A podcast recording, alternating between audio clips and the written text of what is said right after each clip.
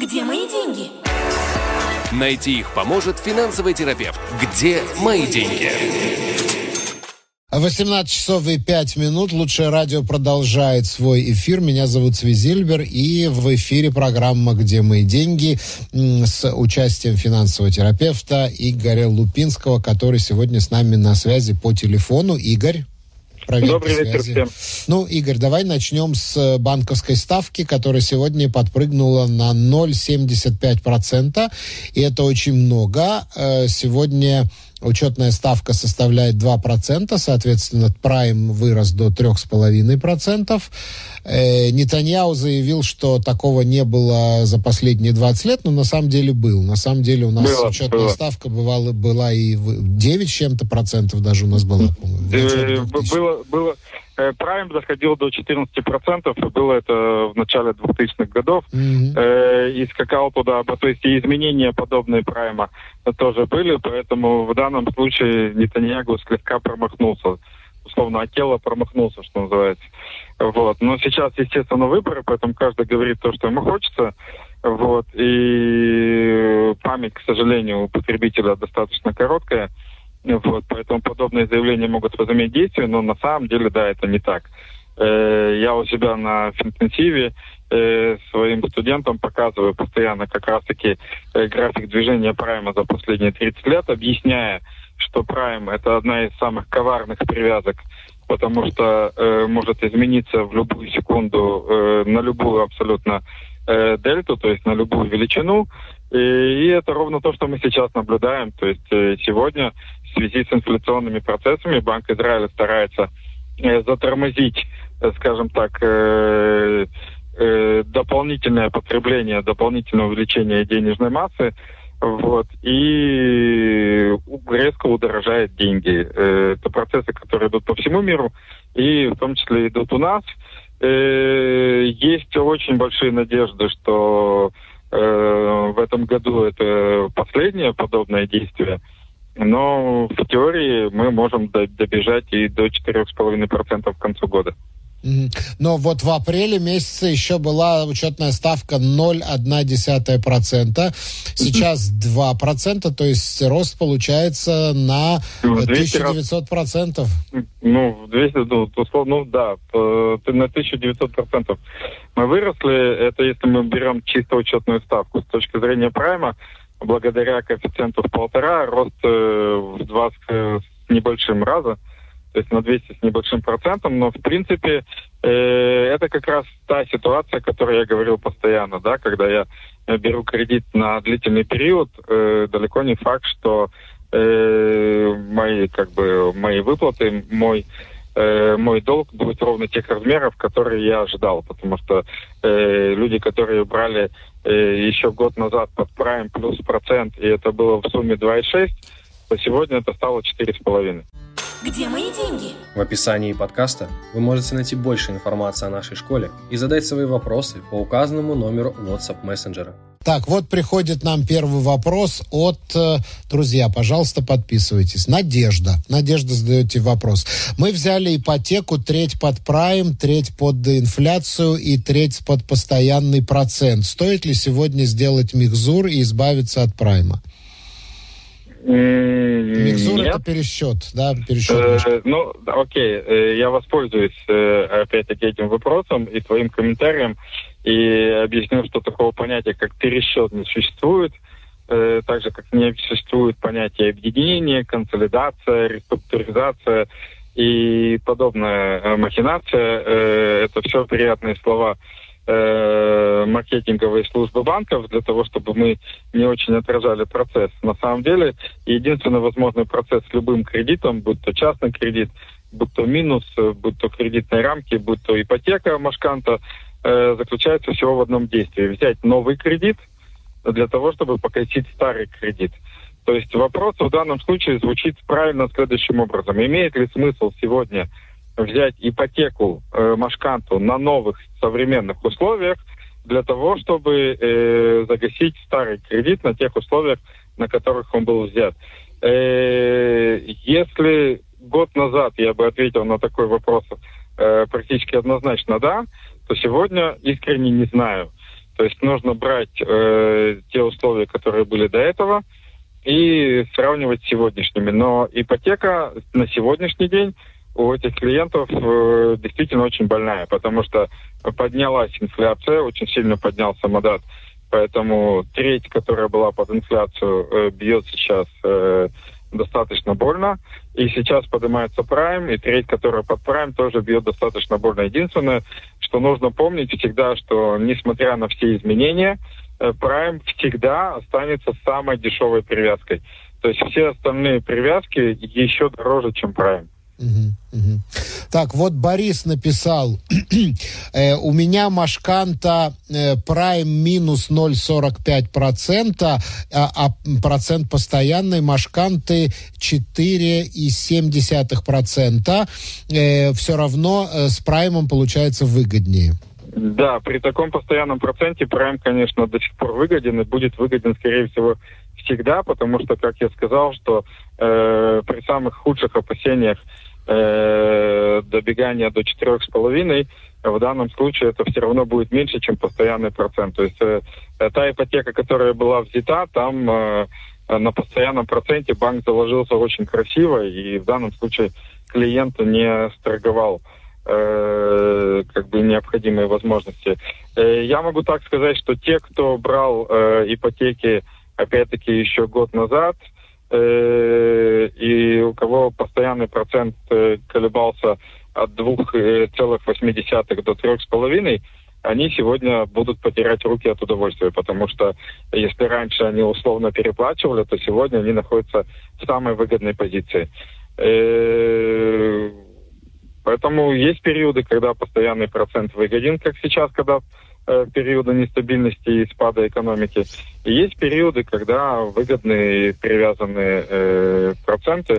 И, в принципе, могу всем сказать, что э, э, постараться, скажем так, исключить панику, потому что все, что сегодня происходит, это история временная, поэтому очень рекомендую не бросаться в какие-либо панические действия, а э, согласовывать свои шаги со специалистами, вот, чтобы не сделать себе еще хуже, чем, э, возможно, ситуация, которая ну, на сегодняшний день.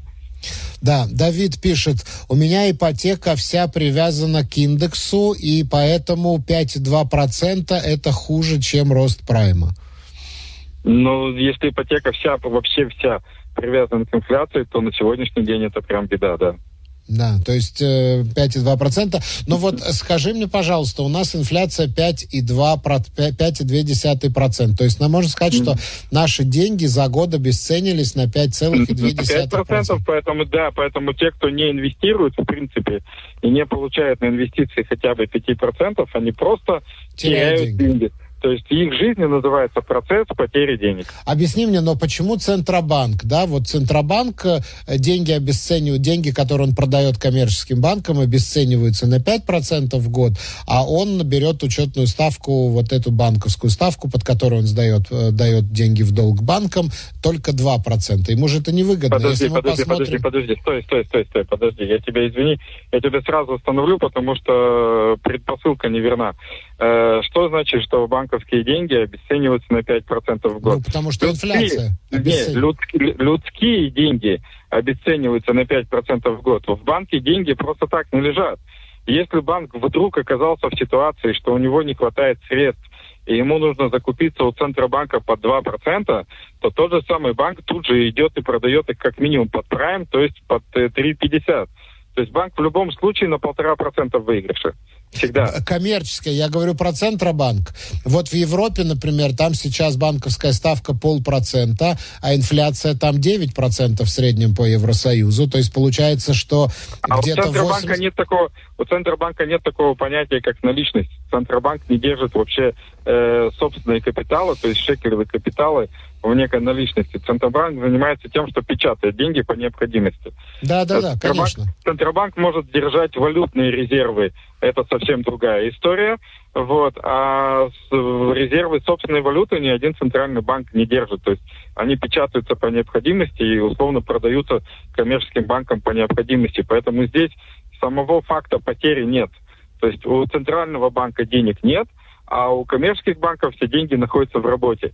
Единственное, кто теряет э, условно э, деньги э, в случае инфляции, это люди, у которых денежная масса лежит без работы. Вот, это, вот эти люди реально теряют э, деньги и теряют реальную покупательную способность. Поэтому я занимаюсь уже 6 лет тем, что со всеми своими студентами, со всеми клиентами, со всеми, кто попадает на интенсив, я как пробка в течение шести лет твержу одну историю. У вас деньги обязаны работать, потому что если ваши деньги находятся не в рабочем состоянии, вы просто их теряете. Да. Леора пишет, э, Игорь, скажите, это такой крик души, я так понимаю. Игорь, скажите, как жить дальше с такими ценами? Вот хочешь прокомментировать? Я так понимаю, что это риторический хочу. вопрос. Э, э, ну, да. вопрос риторический, конечно, но прокомментировать хочу, потому да. что на вопрос, как же дальше, у меня есть всегда постоянный ответ. Я его э, всегда одинаково отвечаю. Дальше жить счастливо. Вот. А по поводу цен, э, это уже вопрос управления бюджетом. Алло. Алло. Так, э, о, появился. Появил. Вопрос а? управления бюджетом да. на этом месте вопрос ты пропал. Управления, вопрос управления бюджетом и вопрос распределения приоритета. Э, потому что, да, в определенных ситуациях э, планы могут меняться. И то, как я строил свой бюджет вчера, э, не позволит мне сегодня находиться, что, что называется, в плюсе, находиться э, в положительной истории, значит, я буду этот бюджет временно видоизменять. Я напомню, опять-таки, что эта история вся временная, что в определенный момент мы, э, ситуация либо откатится назад, либо мы привыкнем к данному э, положению дел и, соответственно, будем с, строить э, свое поведение, свой бюджет соответственно. Поэтому просто нужно уметь принимать ту экономическую ситуацию, в которую мы попадаем. Так, Владимир спрашивает, э, повышение банковской ставки приведет к тому, что на покам тоже увеличатся проценты? Вопросительный знак. Покам а, если это, это вопросительный знак, то ответ 99% нет. Не увеличится. Э, значит, э, нет, э, я тебе скажу, как происходит эта штука. Э, здесь очень такой э, забавный момент происходит. Если мы пойдем и посмотрим, э, вернее так, отмотаю назад для начала. С какой целью э, банки привлекают деньги на депозиты, то бишь на покам? Для Вопрос того, чтобы тебе. давать им в долг других, давать деньги в вот. долг другим людям. Для того, чтобы выдавать деньги в долг другим людям. Я, опять-таки, уже давно и в нашей передаче тоже это озвучивал. Э, весь прикол ситуации в Израиле заключается в том, что в Израиле в банках огромное количество денег. Mm-hmm. То есть огромное количество неиспользованных людских денег, которые они с радостью могут выдать в качестве кредитов, было бы кому. Соответственно, израильским банкам нет смысла привлекать деньги на выгодных условиях. И сегодня происходит очень забавная история в банках. То есть, допустим, у тебя был э, депозит, э, который э, был фиксирован как э, Prime минус э, 1,59. Mm-hmm. Когда Prime был 1,6, у тебя была фиксация депозита Prime минус 1,59. Соответственно, как только Prime становится 3,5, у тебя упс, и появляется какой-то адекватный процент. Да. И все это классно до ближайшей точки обновления депозита. Так. То есть до ближайшей точки обновления покама. То есть как только происходит ближайшая точка обновления покама, банк просто меняет коэффициент. Mm-hmm. Mm-hmm. И, и, все равно... и, и все равно возвращается на одну сотую, как это было условно позавчера. Mm-hmm. Поэтому э, рассчитывать сейчас на то, что вдруг в банках э, появятся высокие ставки э, депозитов, я бы не рассчитывал. Э, подобное может произойти только в том случае, если вдруг э, все те, э, кто держит свои деньги в банках, э, начнут заставлять их работать. Тогда эта денежная масса из банков потихонечку вытечет, и банкам потребуется привлекать новые средства, и вот тогда, возможно, э, появится что-то интересное. Э, вопрос от нашего, даже не вопрос, а я бы даже сказал наезд, от нашего постоянного слушателя Хатабыча. Телефон, телефон не записал, пытался записаться на сайте на консультацию, с прошлой недели мне не перезвонили. Повторяйте номер телефона почаще. Э, повторяю номер телефона э, 053 712 2236 053 712 2236 А форма к нам с сайта прилетала, только она была такая не очень определенная, поэтому мы не очень поняли, что происходит. Но, в принципе, э, с автором формы тоже должны в ближайшие дни связаться. У нас просто сейчас, как и везде, сезон отпусков. Да, и все очень важные люди находятся в отпусках, поэтому все идет немножко заторможено. Но э, господин Хатабыч 053-712-2236. И если эта форма ваша, к вам точно придут. Так, идем дальше. Владимир, другой Владимир, не тот Владимир, который был с э, предыдущим вопросом. Э, Владимир спрашивает, если у нас учетная ставка 2%, а в Европе полпроцента, означает ли это, что сейчас все инвесторы из Европы побегут к нам в Израиль? Есть очень высокие шансы, возможно, Банк Израиля на это и рассчитывает, а так, что называется, будем посмотреть. Подожди, но если они сюда побегут, так это значит опять, что евро продолжит падать, а шекель продолжит усиливаться. И это да. означает, что опять Центробанку надо будет вмешиваться в торги, и надо будет массово скупать евро. Центробанку не интересует, что происходит с евро, его интересует а. доллар. Mm. То есть евро, поэтому... евро будет падать. Кстати, сегодня опять евро ниже доллара по, по, да, по курсу. Да, да, да. Так что... Вот. Нас очень сильно интересует, что происходит с долларом. Евро нас не особо интересует, поэтому в теории, если евро опустится до шекеля, это никому не повредит. Угу. Так, вот от Игоря нам пришло э, сообщение, очень приятное. Я не хочу ничего спрашивать, просто хочу сказать огромное спасибо вам, Цви, и непосредственно Игорю. Вы меняете жизнь людей. Это делает, конечно же, Игорь, но вы тоже играете большую роль в этом. Я с помощью самого наилучшего радио узнал, что есть такой замечательный человек, как Игорь. Спасибо большое вам. Вот такой пришел нам с тобой комплимент. Ну, главным образом тебе, но и мне вот тоже заодно. Супер, отлично. Человек сделал нам вечер, я так думаю. Да, да, да, очень, не, очень приятно, очень приятно получать такие реакции от наших слушателей. Вот. И, э, дорогие друзья, я напоминаю, 050-891-106-4. Пишите, пожалуйста, ваши комментарии. Можете комплименты нам присылать, никто не против. Но, в принципе, смысл этой программы в том, чтобы отвечать на ваши вопросы. Так, э, дальше пишет, на, друзья, только подписывайтесь. Алекс пишет нам. А когда подымут с Харша-А, хреново на 29,50 в час жить. А, это вопрос, когда поднимут да, часовую да, оплату э, хреново на 29,50 в час жить? Ну, я свой ответ разделю на два. Ну, во-первых, когда поднимут, э, безусловно, я сказать не могу, потому что у нас, в принципе, в июле должно было быть повышение минимальной заработной платы, которое отложили пока на неизвестный срок, и, скорее всего, что до сбора ближайшего Кнессета это не произойдет. Э, вот. И пока, в принципе, в стране э, включена программа, что минимальная зарплата должна подняться до 6 тысяч, но вот э, ну, как бы последний ее этап был отложен в плане реализации. Э, скорее всего, могу пованговать сейчас, что, скорее всего, э, после выборов новоявленное правительство э, обязательно побежит и что-нибудь в этом плане сделает. Вот. И то, что на выборах это будет одной из э, базовых тем, что вот мы придем и всем вам будет жить хорошо, э, это первая часть. А вторая часть э, э, следующая для всех, кто ждет повышения минимальных зарплат и автоматического повышения того, что у вас час станет дороже. Как только это произойдет, инфляция скаканет еще сильнее – и на повышенные шекели вы сможете купить меньше вещей, чем на пониженные сегодня. Поэтому учитывайте этот фактор, пожалуйста, в своих мечтах.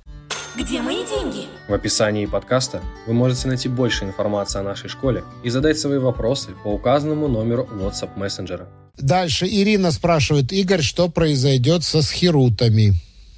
Это съ... ну, съем жилья. Да. Э, съем жилья, скорее всего, будет дорожать, э, потому что э, все те, кто рассчитывал на покупку квартиры, вот, эту мысль отложат, возможно, на послезавтра. И мы как раз с моим партнером, экспертом по недвижимости Михой на позапрошлой неделе проводили специальный семинар на эту тему, поэтому кому интересно действительно разобраться в рынке недвижимости и в том, что будет происходить в Израиле, э, можно его приобрести в записи. Поэтому 053-712-2236. И кому интересен квартирный вопрос, есть шикарный материал на три часа на эту тему. Вот. Но съем, скорее всего, в ближайшей перспективе да, будет дорожать, потому что спрос на него будет увеличиваться. Да. Э, ну, я тоже думаю, что э, инвесторы, которые купили квартиру, взяли ипотеку и сдают квартиру так, чтобы эти деньги как раз покрывали выплату по ипотеке. Сейчас ипотека вырастет, значит, соответственно, они должны будут повысить плату, потому что кто же это в конце концов будет платить? Человек, который не купил квартиру, он все равно платит ипотеку, только не свою, а чью-то. Поэтому угу. я угу. думаю, что я думаю, что это вырастут, вырастет. Да. Так, э, что происходит с Арноной? У нас поднялась Арнона почти на 50%, пишет нам Тимур. Ну, все абсолютно то же самое. То есть процессы, которые касаются нас с вами, обычных семей. Точно так же касаются любых структур. Они касаются и компаний, они касаются и городов.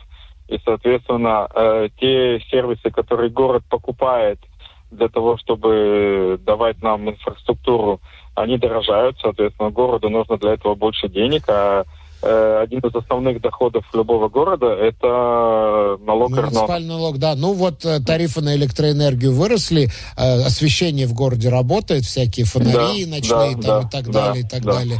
Все да, это, за все это город платит. И, но, по-моему, не по-моему, а точно, город не может самопроизвольно повышать муниципальный налог, на это нужно разрешение не, МВД. Совсем, не, не совсем так. Есть границы которые устанавливает МВД, и в рамках этих границ каждый город принимает уже самостоятельное решение.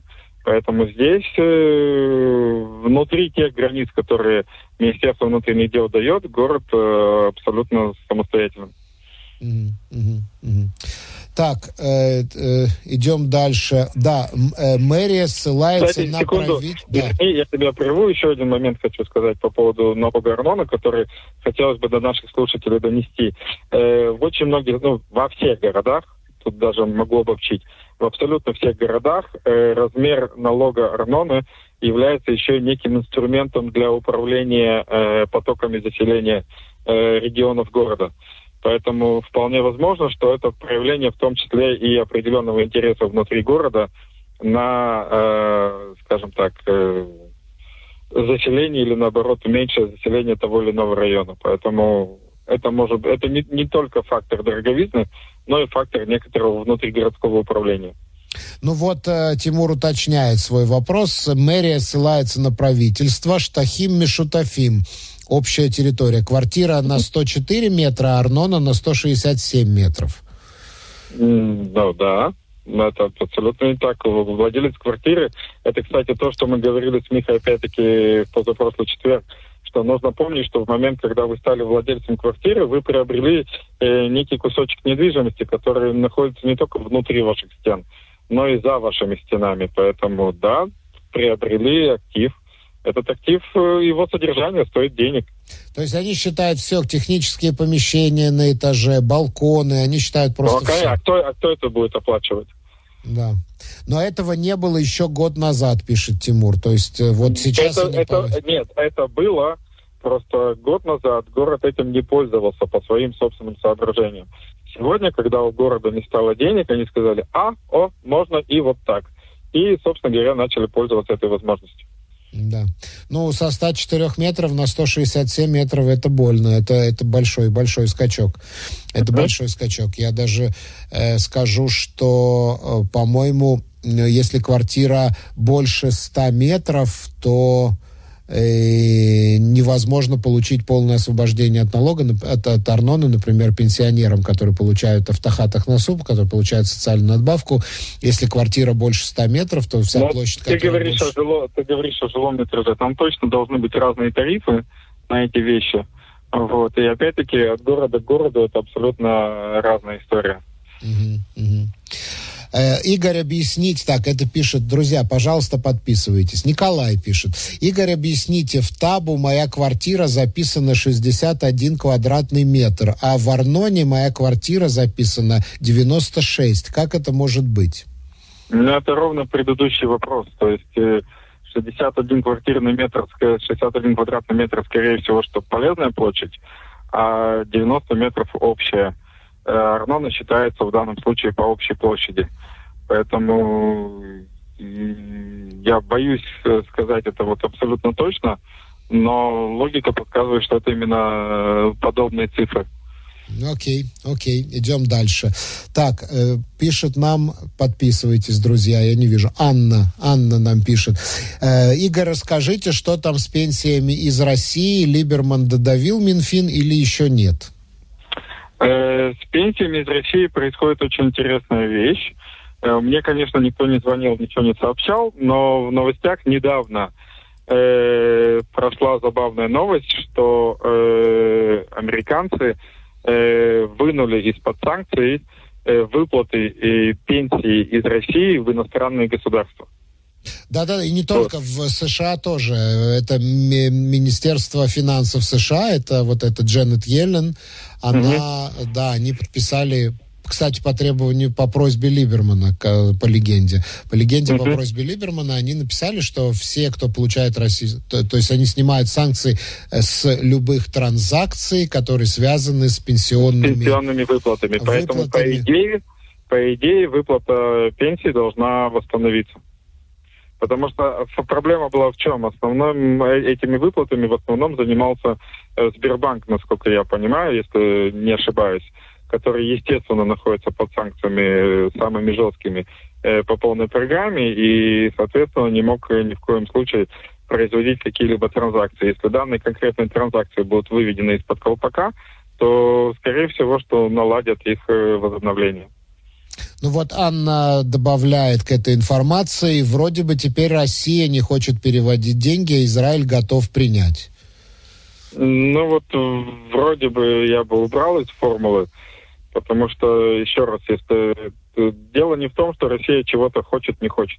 Есть договора, которые нужно соблюдать, и у России до последнего момента не было никаких проблем э, с соблюдением договоров в плане желания. Э, если, опять-таки, Сбербанку будет э, выдана возможность э, совершать валютные переводы, а в данном случае речь идет именно о валютных переводах, потому что Израиль может принять э, только валюту. Израиль не может принять рубли. В рублях бы нам э, платили и, с первого дня, что называется.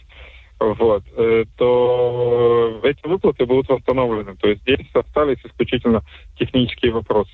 Угу, угу. Так, дальше идем. Э, Влади спрашивает, наш постоянный слушатель. Добрый вечер. Куда нужно в интернете зайти, чтобы табу вытащить? О, я думаю, что это микрокаины с э, управление, да, земельное я, управление. Я, я не скажу сейчас наизусть, но, по-моему, если набрать э, в гугле Носах Табу, а для своих клиентов мы Несах, это делаем... Несах, то, только, Несах, Несах да, Табу, да. Несах Табу, то вы достаточно... Там будет огромное количество коммерческих предложений. Но, за деньги, то есть заплатить. Конечно, да. да, но достаточно легко можно будет найти и, собственно говоря, сам портал э, Миналь Микрокаин, в котором это можно вытащить, э, если не бесплатно, то за копейки. Да-да, ну там какая-то пошлина, по-моему, есть, но она да. символическая, я думаю. Угу. Так, идет дальше. Идем дальше. Э, так, Алекс пишет. Э, Алекс, который э, спрашивал про 29,50 в час. Так выходит, что будет еще хуже при повышении минимума и что никакого просвета не видать. Ну, при повышении минимума будет действительно только хуже. И, к сожалению, к моему личному сожалению, э, подавляющая масса наших сограждан этого это не очень понимает. Вот, поэтому все эти популистские идеи, которые будут сейчас на выборах, будут пользоваться э, популярностью. А просвет заключается исключительно, исключительно в повышении квалификации. Повышении квалификации, повышении спроса на себя самого э, для того, чтобы начинать обгонять рынок. Потому что если рассчитывать исключительно на минимальную заработную плату, то э, в данном случае ситуация будет только ухудшаться на самом деле. Да, но э, если действительно повышается минимальная зарплата, это все зарплаты повышаются, да, потому что человек, который получал больше минимальной зарплаты, тоже пойдет своему боссу и скажет, а что это, я теперь минималку буду получать. Э, то есть ну, получается, что это дополнительная нагрузка на бизнес. Это значит, что бизнес начнет увольнение, начнет сокращение штатов, э, потому что, ну, да, это дополнительная нагрузка на бизнес получается. Это всегда дополнительная нагрузка на бизнес, которая будет сопровождаться и безработицей дополнительной, и повышением цен, причем повышение цен, оно всегда непропорционально, то есть оно всегда больше, э, нежели повышение самой зарплаты, потому что повышение цен происходит на всех этапах э, продуктовой цепочки. Вот, соответственно, э, готовый товар я получаю уже э, более дорогой, чем та надбавка, которую я лично получил. Да. Так, дальше идем. Игорь пишет. Добрый вечер, Цви, добрый вечер. Игорь, я понимаю, про 104 метра речь шла про, про Кирьят Ям. Все правильно. 104 метра это только квартира, плюс Махсан, склад, плюс место для машины, плюс лестница, плюс заезд в гараж и так далее, разделенные на количество жителей. Кроме того, жилая площадь облагается одной суммой, а не жилая другой. Угу. Ну так, да. Так... Ровно то, что я сказал, да. Да, да, да, так и есть, так и есть. Э, жилая площадь облагается одной суммой, а не жилая другой. А жилая площадь исчисляется э, из того, что записано в табу или тоже нет? Я боюсь соврать, поэтому я сейчас э, не могу ответить. Вот. Но в табу, скорее всего, указана именно площадь квартиры, потому что табу прописывает э, владение самим активом, а город смотрит на то, э, чем владеет человек как лично, так и в общем порядке, то есть все около домовые структуры тоже. Да, э, Анна пишет, э, Игорь, а ты либертарианец? Вот такой тебе вопрос. Я понимаю, почему вопрос. Это как раз по, по поводу моих наездов на минимальную заработную плату. Э, нет, я не назвал себя чистой воды либертарианцем, хотя я считаю, что рынок во многом э, способен определять, э, что называется, управлять спросом предложением, но в отличие от, как это сказать-то, рафинированных либертарианцев, я считаю, что вмешательство государства в рынок э, точно так же необходимо, особенно в таких государствах, как наше, э, когда есть, э, во-первых, определенные угрозы, э, во-вторых, э, достаточно маленького размера.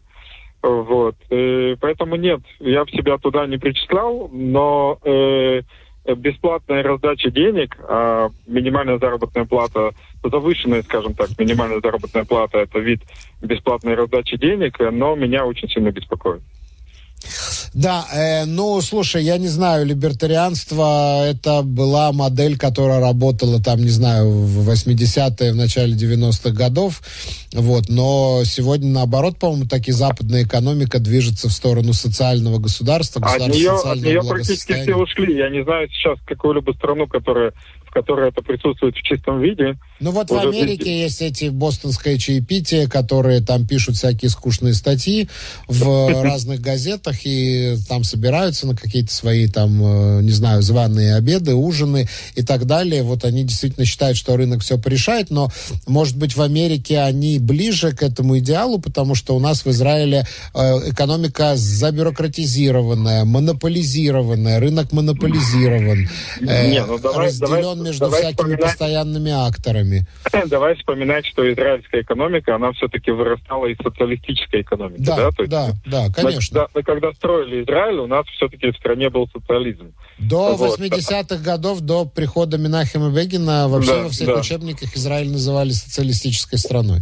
Да, да, да, да, да. То есть я всегда напоминаю своим клиентам, студентам, новым репатриантам, что вы не знаю, откуда вы уехали, но вы приехали в социалистическую страну, которая совсем недавно э, э внедряет в себя э, задатки капитализма.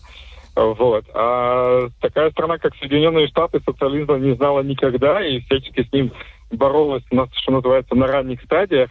И они действительно пришли к попыткам социализации. Тот же, э, как его, господи, этот Обама Кейр и тому подобные попытки э, время от времени просачиваются, но там страна максимально близка да, к ситуации, когда рынок определяет все. Вот. А что касательно Европы, э, в Европе очень сильно развита социальная система. В нашей стране тоже существует социальная система, но вопрос ее размеров и пользы, скажем так.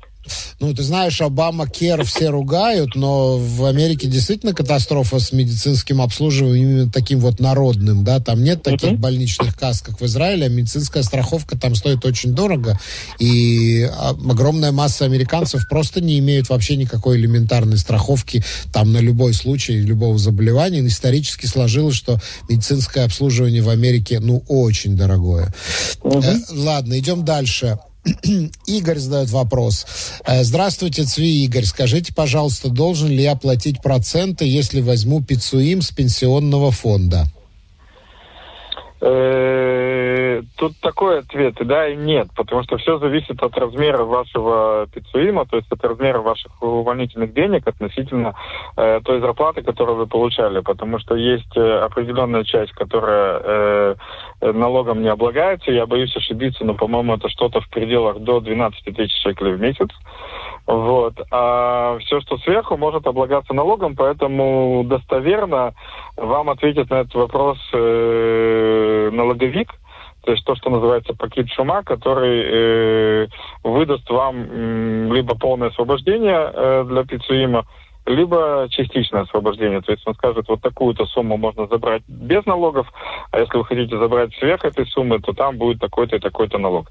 То есть это все четко высчитывается в налоговой, и желательно, прежде чем идти и забирать, что называется, спецуим, хотя сегодня не рекомендую это делать э, практически ни под каким предлогом, кроме близкого к летальному, вот. Э, желательно посетить налоговую, где вам скажут, э, ну, дадут на это конкретный ответ.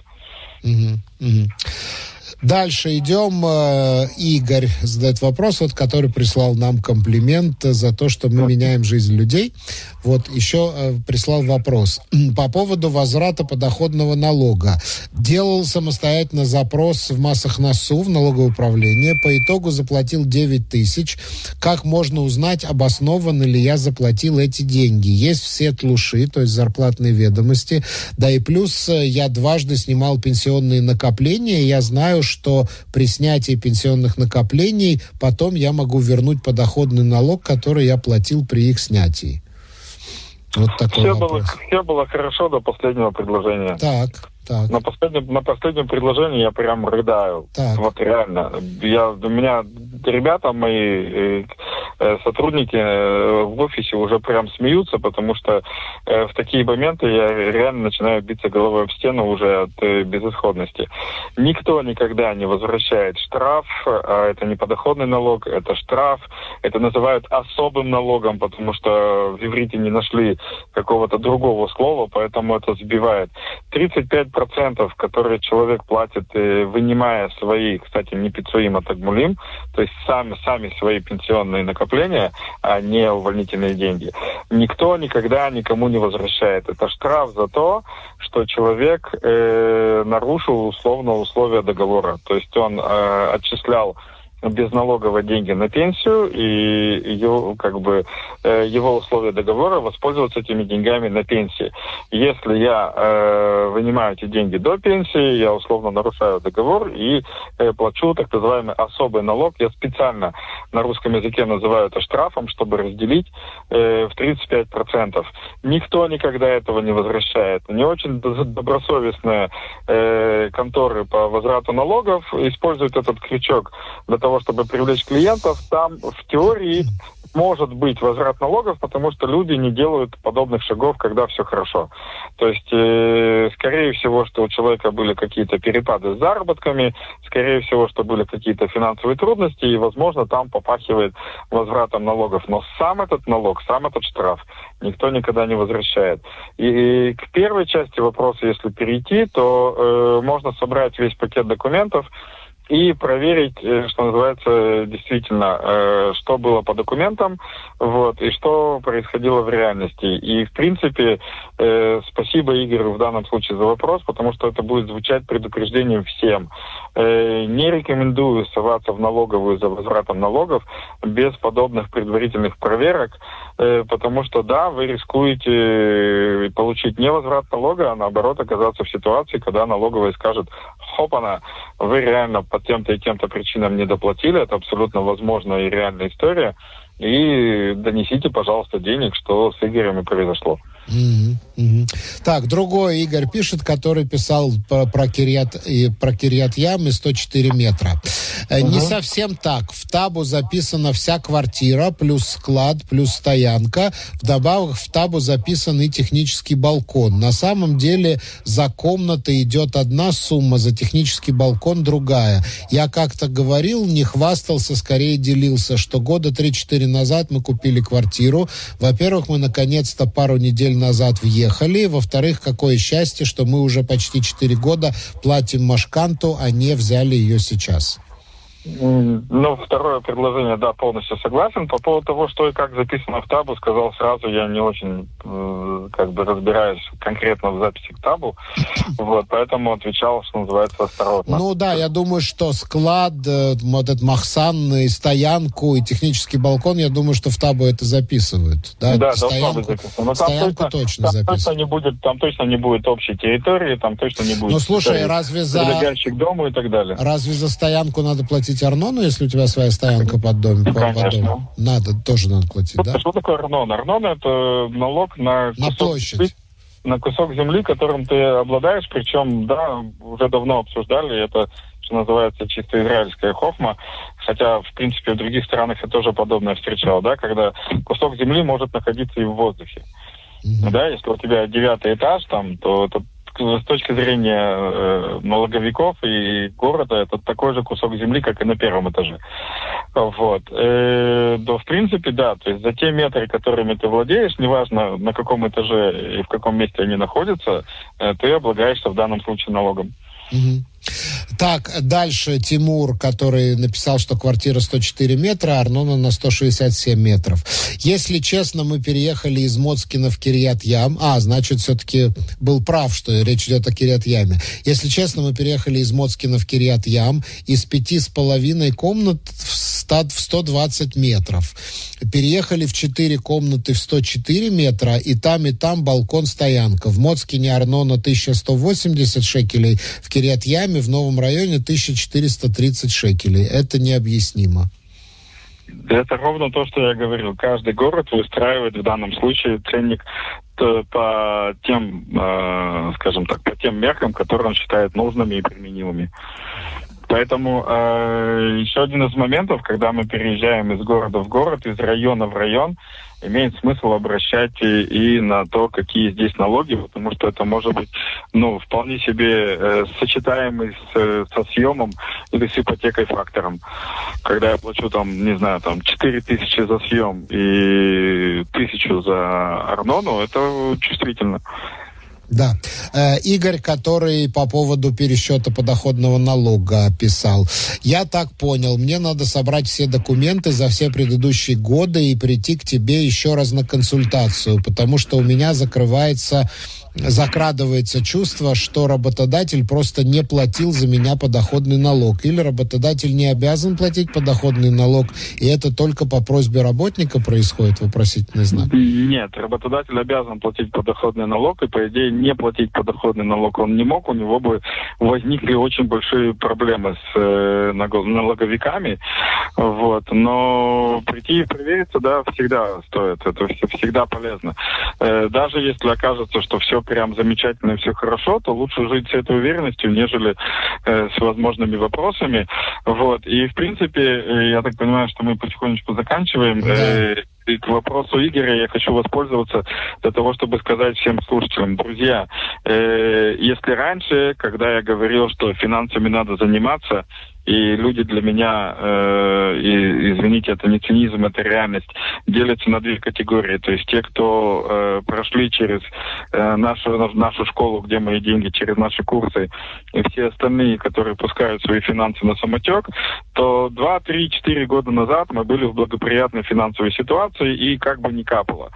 Сегодня э, финансовая ситуация резко ухудшается, и, к сожалению, в ближайшей перспективе полугода, года, двух э, тоже точно будет улучшаться. Я буквально через несколько минут буду говорить об этом и на девятом канале тоже. Поэтому находиться э, в таком расслабленном и состоянии невидения и неуправления очень не рекомендуется. Поэтому займитесь своими финансами, обратите внимание на то, что у вас происходит. Представьте, как вы собираетесь ими управлять в ближайшие полгода, год-два. И если вы еще ни разу не были на этом мероприятии, обязательно окажитесь на финтенсиве. Кому это интересно, 053-712-2236.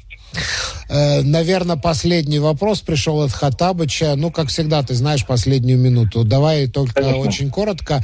Да. Что целесообразнее? Первое, покупка нового жилья на бумаге. Проект с началом постройки через пару лет. Второе, новая построенная квартира. Третье, вторичное жилье.